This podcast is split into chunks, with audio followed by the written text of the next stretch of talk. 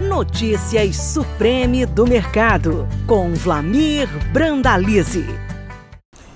Olá, amigo produtor. Aqui é o Brandalize em mais uma análise, um comentário com apoio dos nossos amigos da Sementes Oilema, a grande semente do Brasil que está sendo plantada nesse momento aí para uma grande safra de soja nessa grande temporada que está em andamento.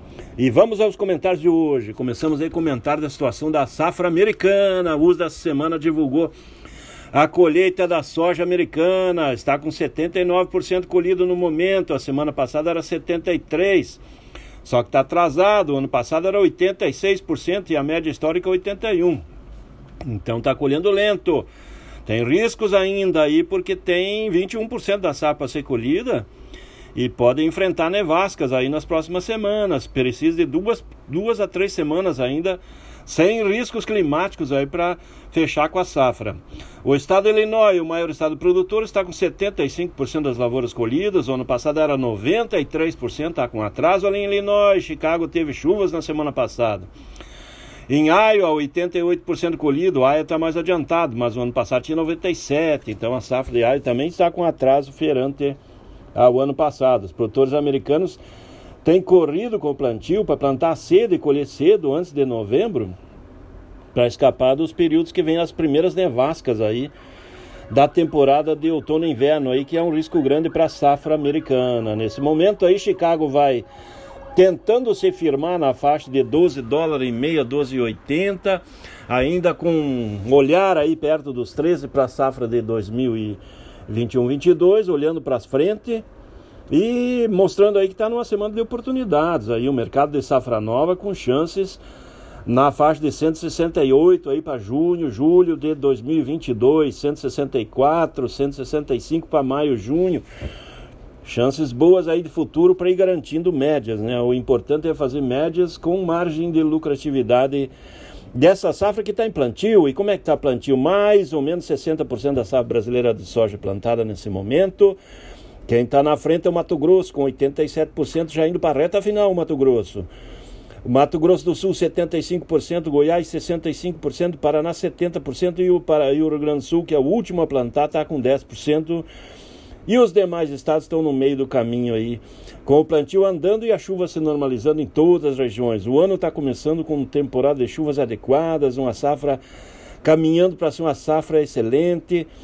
Mais ou menos 40 milhões e meio a 41 milhões de hectares que devem ser plantados, frente aos 38 milhões e meio da safra passada, sendo que a comercialização da safra ainda está lenta, a safra está com menos de 30% dela negociada antecipada, sendo que o normal seria acima de 45% nesse momento, então muita atenção, muito muito olho aí no mercado futuro para ir garantindo médias. Não dá para deixar para vender na boca da colheita. Nós vamos enfrentar uma safra sendo colhida muito perto, mais ou menos em 4, 5 semanas teremos a colheita da maior parte da safra. Vamos ter um congestionamento de, de portos, navios, navios nos portos, vamos ter Corrida para os fretes, caminhões não foram fabricados no último ano, vai ser os mesmos do ano passado com a safra maior.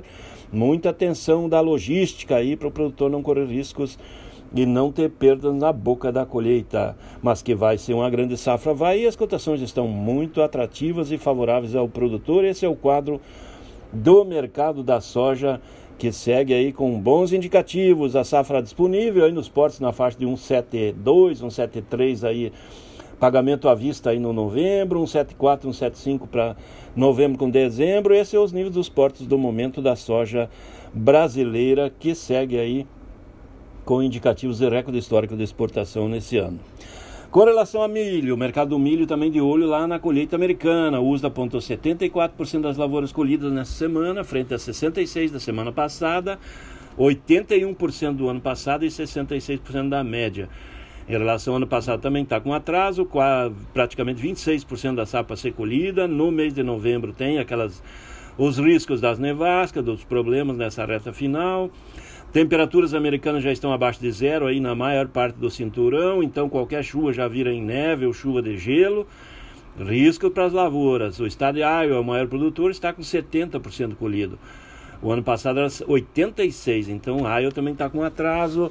Semana passada foi a semana de chuvas, prejudicou os produtores americanos do milho que não conseguiram evoluir muito com a colheita.